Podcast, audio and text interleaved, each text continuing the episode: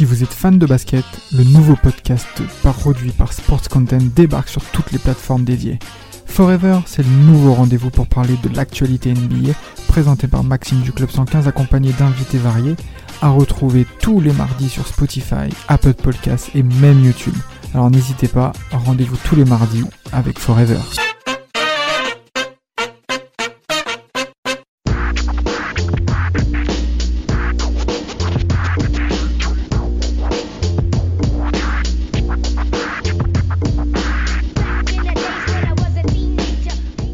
Les gars, on va présenter un sujet qui nous vient tout à cœur. Je pense que pour la plupart d'entre nous, on a tous, grandi quartier populaire, ambiance électrique, notamment dans l'aspect du sport et même dans le cadre du basket.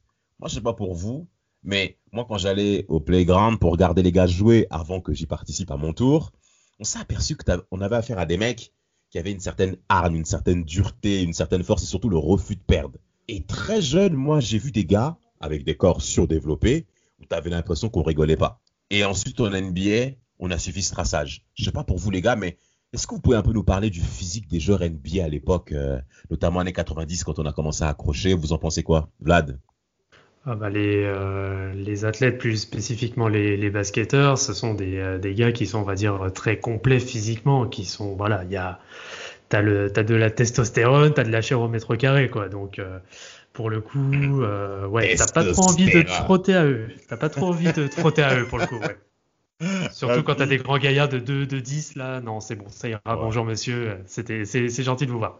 Rafik, t'en penses quoi? Bah, c'est vrai qu'il y, avait, il y a cette dimension physique, c'est des, euh, c'est des athlètes euh, hors normes, mais aussi euh, dans la tête, il y, en avait, ils, étaient vraiment fous, hein. mais vraiment euh, sur le terrain, ils étaient prêts à, se battre, hein. mais vraiment. Hein. Mais en plus, ils étaient conditionnés par, par des personnes autour d'eux. en fait, c'était vraiment la bagarre dans leur tête. Dès qu'il y avait un mauvais regard, ils étaient prêts à se battre. Ben, quel est le premier joueur qui vous vient à l'idée là-dessus? Parce que moi, j'en ai pas mal. Moi, en tout cas, le premier que je pourrais mentionner, c'est Karl Malone, les gars. Vous avez vu, les, vous avez vu les bras qu'a Karl Malone? Vous avez vu les bras qu'a Karl Malone? Franchement. Le c'est en plus c'est impressionnant parce que le mec il met plus de 36 000 ou 37 000 points en, en, KR. Le mec il a un, il a un très bon jump shot et tu te dis mais comment comment ça se fait? Comment c'est qu'il est aussi bon offensivement avec des bras comme ça? Tu dis, euh, mais, mais, un les bras euh, Vlad, mais surtout c'est que c'est le deuxième meilleur marqueur de l'NBA. Oui, oui, tout à fait. Bah, qui, a, qui en plus a eu une très très grosse régularité tout le long de sa carrière, toujours très constant, très rarement blessé. Et euh, voilà, le, le mec, euh, voilà, c'est c'est ouais, c'est le facteur préféré de tes parents, quoi. Voilà. Pour pas dire de vos mamans, mais.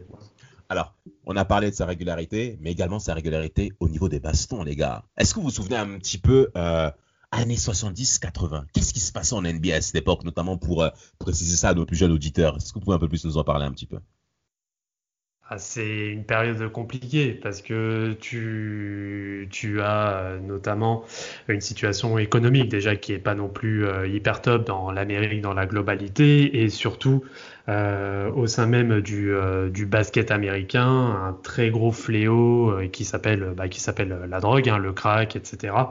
Yes. Euh, où euh, là c'est voilà c'est vraiment une c'est vraiment une période sombre de, de, la NBA. À côté il y a aussi euh, il y a aussi une autre ligue qui se développe qui est la ABA.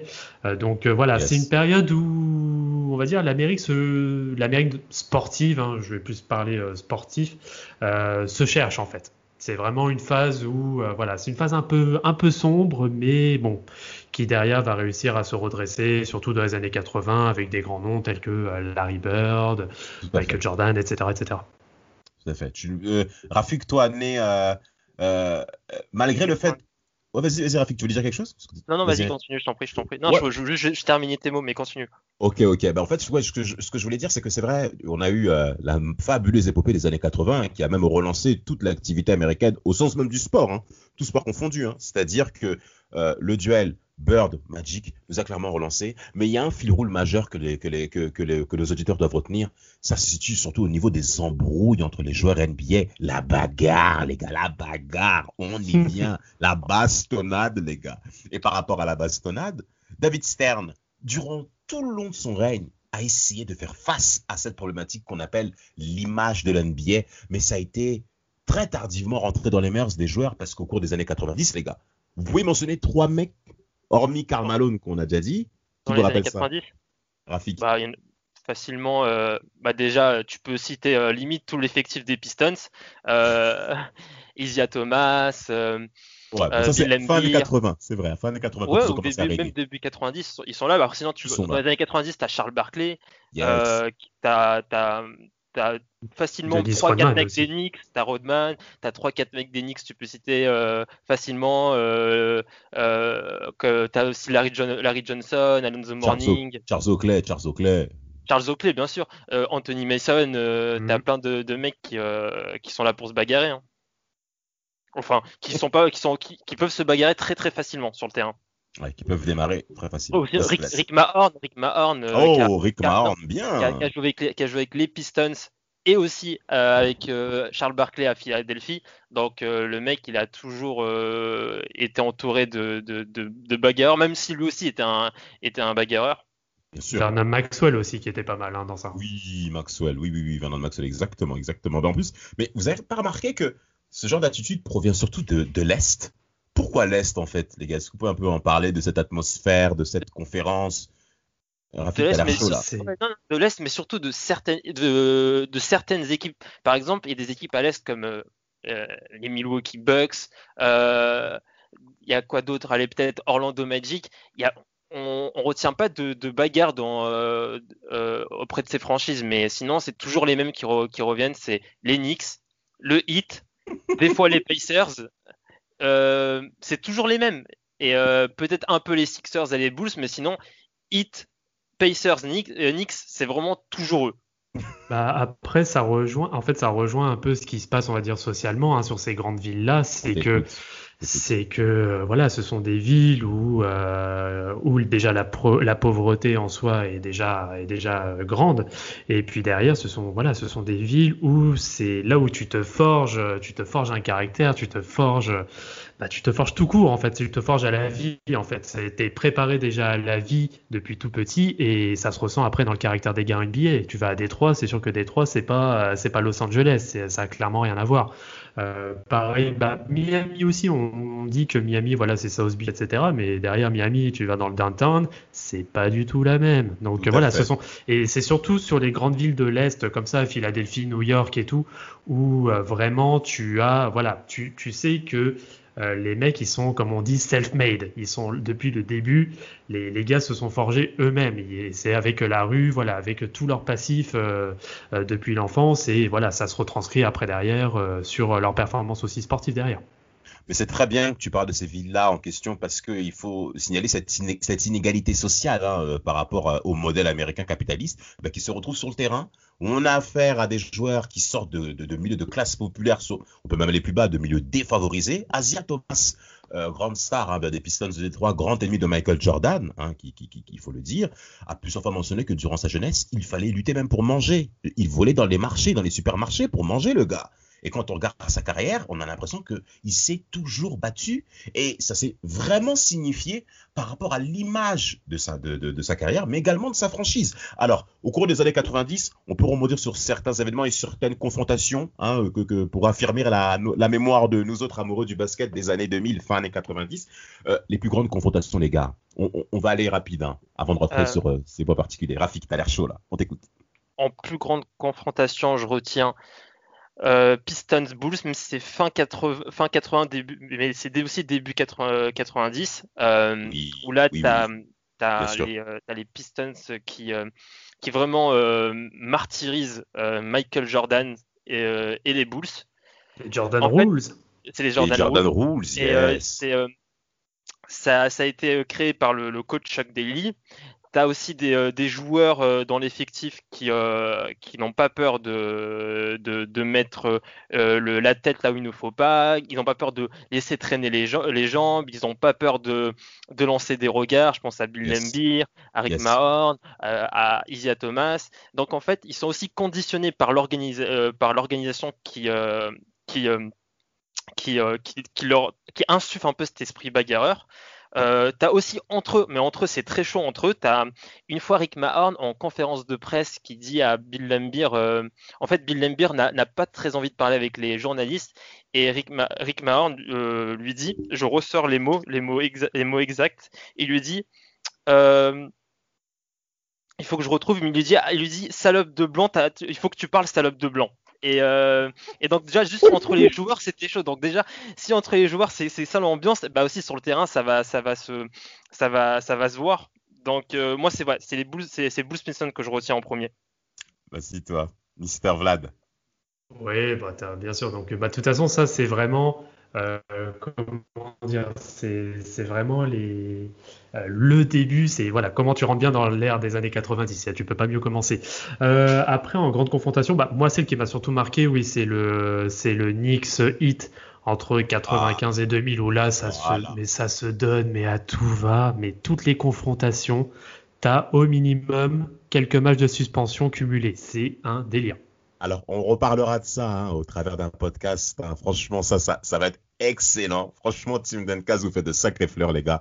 Et mesdemoiselles, bien entendu, vous allez vous régaler au travers de cette prestation. Je vous assure. Knicks, Hit, on peut déjà mentionner deux coachs, Pat Riley et euh, Jeff Van Gundy.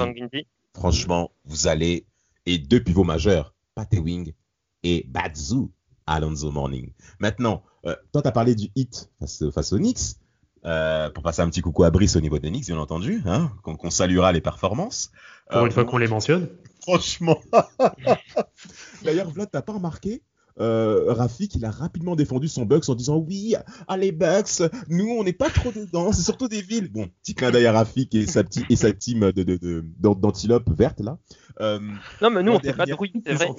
les Bucks ne font pas de bruit, on fait pas de bruit, on n'est pas, on est grave. le, le, Wisconsin, c'est pas non plus tout blanc, hein, sans faire de mauvais jeu de mots. C'est pas tout blanc, mais je parlais de la, de la, de la franchise.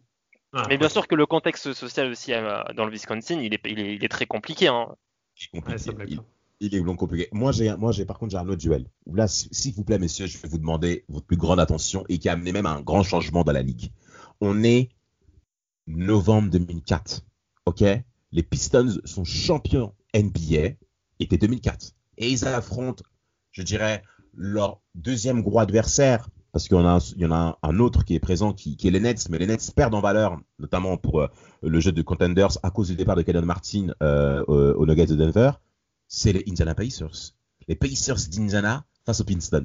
Alors, tout à l'heure, Vlad, tu as parlé d'un contexte social où tu as parlé, où as, évoqué justement que la ville de Détroit, euh, c'est pas la ville toute rose comme celle de Los Angeles, comme celle de, de, de, la Sunbelt, ok, mm-hmm. ces villes-ci en question. Là, on a affaire clairement à de la dureté par excellence. Et on a à faire un duel entre les Pistons de Détroit et les Pacers d'Indiana. Est-ce que vous pouvez davantage en parler de, de, de, de ce contexte-là, les gars?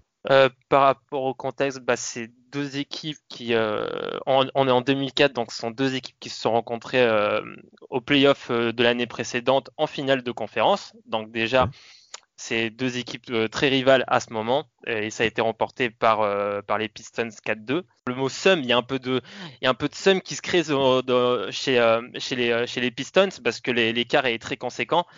Et, et, donc voilà, donc tu as, as, Ron Artest qui fait, qui fait une faute sur, sur Ben Wallace. ben Wallace pousse derrière Artest parce que, parce que la faute est, est très méchante et aussi il, il dit que Artest le menaçait euh, pendant le match.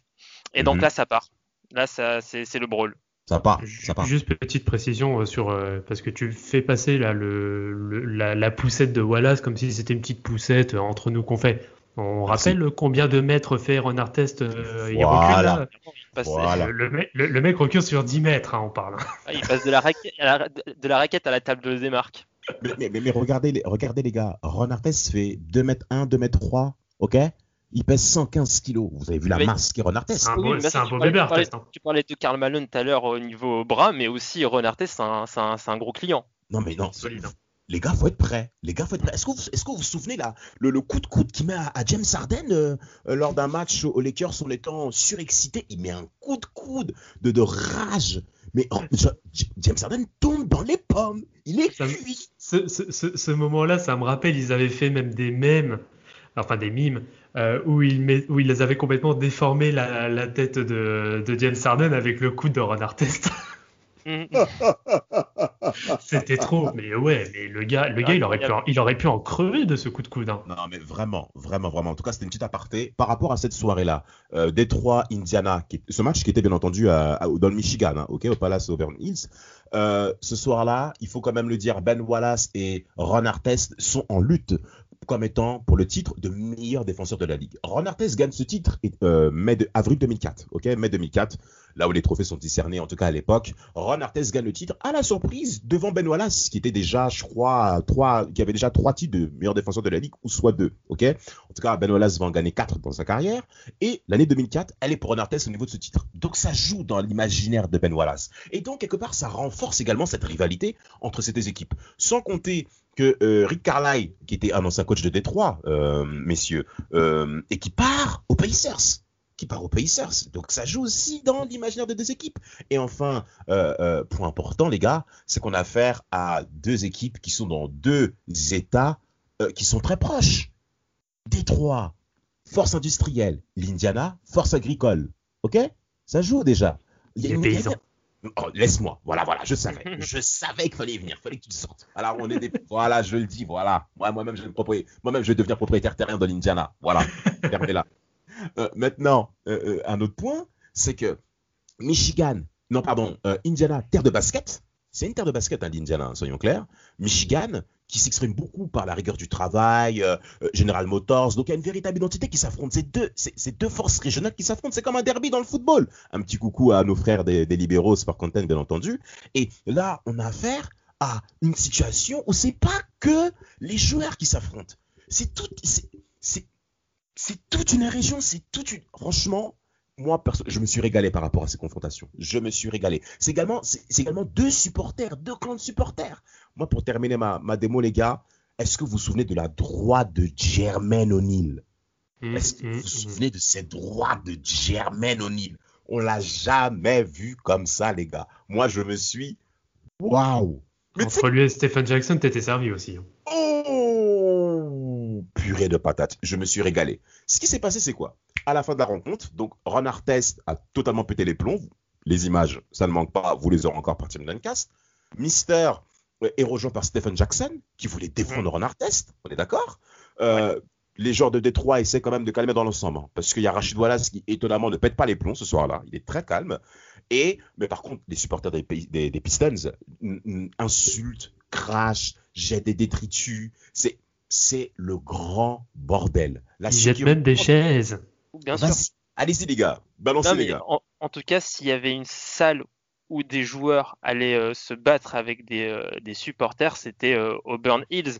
Il y a, Michael Jordan qui, parlait de cette salle et, qui disait que c'est pas comme le United Center.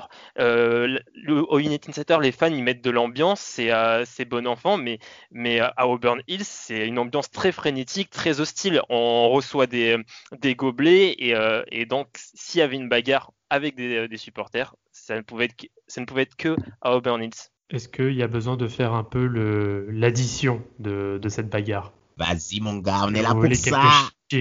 Vas-y. Donc bien sûr, donc plus grosse bagarre hein, de, de, de l'histoire, que ce soit donc en termes, on va dire physique, mais aussi en termes de en termes de sanctions, hein, c'est euh, tout simplement euh, la plus, le plus gros cumul de sanctions qui existait de, de l'histoire de la NBA. On mm. parle au total de 146 matchs pour environ 10 millions de dollars de salaire en moins pour tous les joueurs euh, impliqués dans la bagarre.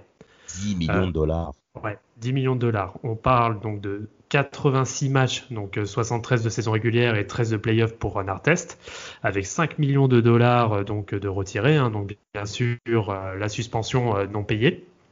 Donc plus grosse suspension de l'histoire hors affaire de drogue. Euh, Stephen Jackson, c'est 30 matchs, suspension de 30 matchs. Jermaine O'Neill, au début, il en a eu de 25, mais euh, ça a été ensuite ramené à 15. Euh, il y a Anthony Johnson qui en prend 5. Ben Wallace, John C. Billups, Reggie Miller, Elden Campbell, Derek Coleman, ils ont tous un match de suspension. et, et, voilà. Et à, côté, et à côté, pour le, la partie pénale, donc tu as O'Neill, Artest, Jackson, euh, David Harrison et Anthony Johnson, ainsi que plusieurs spectateurs donc, qui passent devant un juge du comté d'Oakland. avec donc des amendes et pas de, pas de peine de prison. Pistons. Alors voilà. Et euh, pour euh, et pour terminer, donc le John, alors celui qui a jeté le gobelet sur euh, sur Ron Artest, hein, qui a causé tout ça, qui s'appelle John Green, 30 ans de prison ferme, 500 dollars d'amende et une obligation d'aller aux alcooliques anonymes. Waouh. Mais quand même, mais quand même, on est à des années-lumière. On est vraiment à des années-lumière des sanctions qu'il y avait dans les années 90. Il y a eu une grosse bagarre, un gros brawl entre entre Philadelphie et les Pistons où tu as Lembeer, Charles Barkley, Rick Mahorn. Yes. Ouais, oui, il y a Rick Mahorn aussi. Il y a aussi Isia Thomas qui met, une, bah, qui met une, patate à Rick Mahorn qui est, son ancien coéquipier hein, aux Pistons. Hein. Waouh, waouh. Et euh, je crois que l'amende au total, l'amende au total de tous les joueurs, euh, c'est uniquement 162 000 dollars. C'est inadmissible, mais c'est incroyable. C'est-à-dire que David Stern a vraiment voulu taper fort, Rafik. Fort, mais, mais, clairement, mais tu as Charles Barkley qui dit à, après, euh, enfin, je ne sais pas si c'est après la rencontre, mais dans cette période-là, il dit que je gagne 3 millions par saison, par saison prendre quelques milliers de dollars pour, euh, pour une bagarre, je m'en fous. Bien sûr. Mais bien sûr, c'est normal. Vous voyez la réaction de ces gars-là. Maintenant, c'est bien qu'on parle de Charles Barkley, ancien joueur de, la génération Jordan. Il y a euh, Larry Bird. À, l'issue justement de la période The Brawl, hein, 2004, novembre, cette fameuse soirée, novembre 2004, Larry Bird pense que Ron Artest va prendre quelques matchs une vingtaine de matchs, une bonne amende, travaux d'intérêt généraux, et que ça va repartir comme d'habitude. Parce que Larry Bird, lui-même, il faut le dire, c'était un sacré trush-talker, le gars. Et les bagarres avec les Pistons, notamment lors de l'année 87 où les Pistons, où les Pistons sont sortis en finale de conférence S par les Celtics, euh, il y a une grosse baston aussi. Il y a eu plusieurs fois des situations où les Celtics de Boston, qui arrivent à la fin de leur règne des années 80 sur l'Est, où il y a eu des situations où avec euh, Détroit, c'était compliqué. Et eh ben, Larry Bird, qui est également dans cette atmosphère-là, pense que année 2004, il y aura également des sanctions, mais pas au même niveau. Donc, quand David Stern sort les chiffres, sort l'étalage des sanctions que tu as développées, comme il fallait, Vlad, tout le monde est étonné, tout le monde est surpris et tout le monde se prend une baffe. Ron Artest, on ne le voit plus de la saison. Et juste après ces, fameuses, euh, ces fameuses sanctions tombées, David Stern, qu'est-ce qu'il crée? Le NBA, le NBA Cares. Est-ce que, vous, est-ce que vous pouvez en parler un peu de cette, euh, de ce, petit synonyme-là, Vlad? Bah, C'est une, on va dire que c'est la fondation de la, de la NBA qui, euh, euh, bah maintenant, ça fait même partie hein, des, euh, des, contrats des joueurs, c'est euh, d'avoir un certain nombre de, on va dire, de jours de représentation entre guillemets ça, auprès donc des différentes communautés à travers tous les États-Unis, voire même à l'étranger lorsqu'ils se déplacent, hein, par exemple en, en Afrique, en Europe ou même ou même en Asie. Et c'est voilà, c'est vraiment, c'est entre guillemets du travail d'intérêt général mais sans qu'il y ait la connotation, euh, la connotation, on va dire, euh, pénale. C'est vraiment euh, des missions de bénévolat, entre guillemets, en fait, qu'ils font auprès, des, euh, auprès des, des, différentes communautés américaines.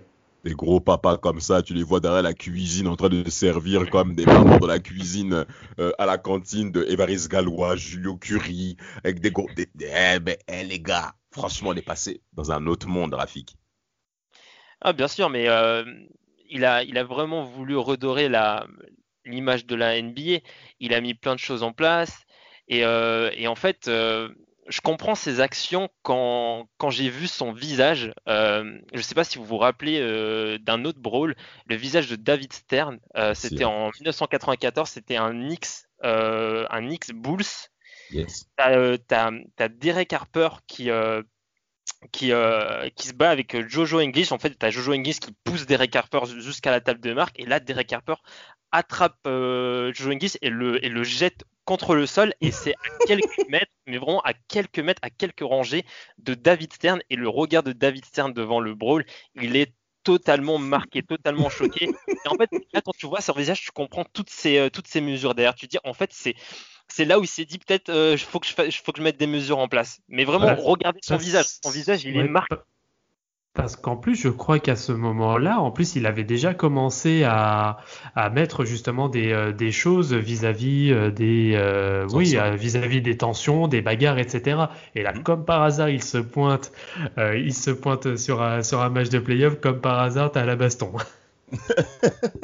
C'est génial Non, mais franchement, parfait, les gars. En tout cas, quoi qu'il en soit, ça a donné quand même un, certain charme à, à, cette NBA. Et ce duel entre les Pistons et les Pacers pour terminer ce, ce, passage de The Brawl 2004, novembre 2004, ben, concrètement, ce sont les Pistons qui vont sortir gagnants, hein, parce que les Pacers vont clairement se décimer à la suite euh, de, de, cette image-là, parce que le public euh, d'Indiana euh, en a beaucoup souffert. Donc ça a mené à des trades, notamment de Ron Artest contre Peja Stojakovic entre Kings et Pacers. Euh, Jermaine O'Neal ensuite qui va quitter le navire. Stephen Jackson aussi à son tour qui va, qui va, qui va quitter le bord. En tout cas, que les personnes qui euh, bah, qui étaient concrètement les protagonistes hein, de, de, de, de, tout ce qui s'est passé. Les Pistons ont continué à régner à l'Est, hein, on, on, est d'accord. Mais maintenant, euh, ce qui se passe, les gars, c'est que ces mesures qui sont prises, est-ce que ça a entraîné à ce que les joueurs puissent être plus calmes? À votre avis, est-ce que vous pensez que ça a eu de l'impact? Bien sûr. Mmh, Bien oui, sûr, oui. ça a eu de l'impact. C'est sûr, c'est sûr. Bah, bah, bah, déjà les, les, grosses amendes parce que les amendes c'est pas uniquement les joueurs c'est aussi les euh, c'est aussi les, euh, les, franchises qui euh, qui écopent de l'amende. Donc euh, les franchises aussi doivent euh, doivent conditionner un peu les joueurs à ce qui ne à ce qui ne se bagarrent pas. Et donc oui ces mesures là tendent à à enlever de la de la tension dans les matchs Maintenant, en tout cas, on sent beaucoup, on sent les joueurs qui, ne, qui ne, en fait, en fait, j'ai l'image de Russell, de Russell Westbrook là dans ma tête avec euh, qui, qui euh, se chauffe avec Kevin Durant et quand il se chauffe, en fait, il ne se regarde même pas dans les yeux. Et je sais pas pourquoi, mais cette image me marque. On dirait c'est c'est comme si en fait il y a de la tension, mais on veut pas aller plus loin parce qu'on sait que si on se regarde, et eh ben ça peut y aller et là ça, ça peut partir en bagarre et, euh, et du coup tu as plein d'amendes qui tombent, tu as plein de suspensions, plein d'amendes qui tombent. Et je sais pas si c'est cette image en tête. C'est bien que tu parles oui, de ça. Tu as ça, et puis depuis, euh, bah depuis cette période-là aussi, maintenant, les arbitres, ils sont hyper briefés. Euh, c'est voilà, dès qu'il y a le moindre écart, hop, on a on, on amortit tout et euh, voilà, on calme direct, ça passe sur une faute technique, voire même une disqualifiante pour éviter qu'il y ait euh, pour éviter qu'il y ait une propagation euh, de tension au travers des équipes. Mais Vlad, je vais te donner un petit je donner un petit coup de cœur quand même par rapport à ton chéri LeBron James, qui je trouve que tout au long de sa carrière a fait quand même preuve d'une grande maîtrise. Je vais vous donner une série de playoffs. C'était euh, playoff 2012. Danny Granger cherchait plusieurs fois LeBron James quand il jouait au Heat de, Miami euh, lors des confrontations de cette demi-finale de conférence, je crois. Et t'as Danny Granger qui va plusieurs fois chercher LeBron James et essayer de le chauffer. Le mec, Danny Granger, tu te dis c'est qui en fait déjà? Bon, un très bon shooter qui a encore une fois un ancien joueur des Pacers, donc je, que je ne peux que saluer moi-même qui suis PSMA. Et mais t'as Danny Granger qui des fois dans les petites confrontations, les petits duels, il se rapproche comme ça, comme un mec de, comme les mecs normal en bas, il te la cité. Ouais, tu veux quoi, tu veux quoi, tu veux quoi? Les James, le sourire aux lèvres, frère. Mais franchement, moi, eh, bon, on, on, connaît pas les Brand James, on sait pas si c'est snap ou pas, mais tout le monde sait qu'il aurait pu gonfler, frère. Et t'as LeBron James qui dit, ainsi que Dwayne Wade à ses côtés, qui dit on ne veut pas se battre avec Danny Granger parce qu'on risquerait de pénaliser notre équipe et ensuite derrière, ben, ça peut même risquer l'élimination en playoff du hit, ce qui n'a pas été le cas vu qu'ils ont gagné et qu'ils sont les mêmes quatre fois en, finale de suite. Donc ça prouve quand même que les gars, bien qu'il y ait eu des sanctions, mais tu sens quand même que mentalement parlant, les mecs ont quand même pris conscience que je ne pouvais plus me permettre parce que je vais sanctionner derrière toute ma team. Ouais, non mais bien sûr, tu, j'aime bien ce que tu, tu dis parce qu'il y a aussi euh, Alonso Morning quand il y a le, la, la, grosse bagarre, la euh, Hitnix euh, game, euh, game 4 euh, des, des, des, playoffs. T'as la bagarre entre, oui, t'as as la bagarre Alonso Morning, Larry Johnson. Ils prennent suspension, mais sauf que Larry Johnson n'est pas aussi important que Alonso Morning au hit et Alonso Morning suspendu, bah c'est c'est le hit qui prend qui prend cher derrière. Tout à fait tout à fait. Vlad? Oui, bah, en effet, oui, c'est que maintenant, maintenant, en plus, il y a tellement de, par rapport, alors, pour vraiment faire le, le, fossé entre les deux périodes, je vais plus prendre entre les années 80 et maintenant, c'est que tu as même les, toutes les conséquences économiques et financières qui vont, euh, qui vont du comportement des joueurs, en fait. Hein. Maintenant, tout est euh, vraiment, tout est cadré euh, de sorte à ce que ce genre de débordement arrive très rarement, voire quasi jamais. Euh, et voilà, derrière, c'est que tu as, des, as un impact économique, tu as un impact donc, financier, mais tu as aussi un impact sportif. Yes. Imagine, imagine maintenant, tu as une grande star, euh, une grande star de l'NBA avec un remake, on va dire, de The Malice at the Palace je sais pas, je vais prendre, bah, on était dessus, on va prendre un Russell Westbrook d'un seul coup qui, voilà, qui, qui pète un plomb et qui va dans le public, etc. Est-ce que tu imagines juste une seconde euh, le déferlement qui, bah, auquel il s'attendrait derrière? C'est impossible. Impossible. Impossible ça va être clairement le feu. C'est impossible parce que tu as déjà donc les résultats sportifs qui vont, euh, quoi qu'il en est, hein, qu'on l'aime ou pas, qui vont, euh, qui vont prendre. Euh, tu vas, tu vas avoir aussi tout, tout l'aspect. C'est un aspect dont on parle pas trop, mais l'aspect image, notamment avec tout le sponsoring, etc., toutes les pubs et tout.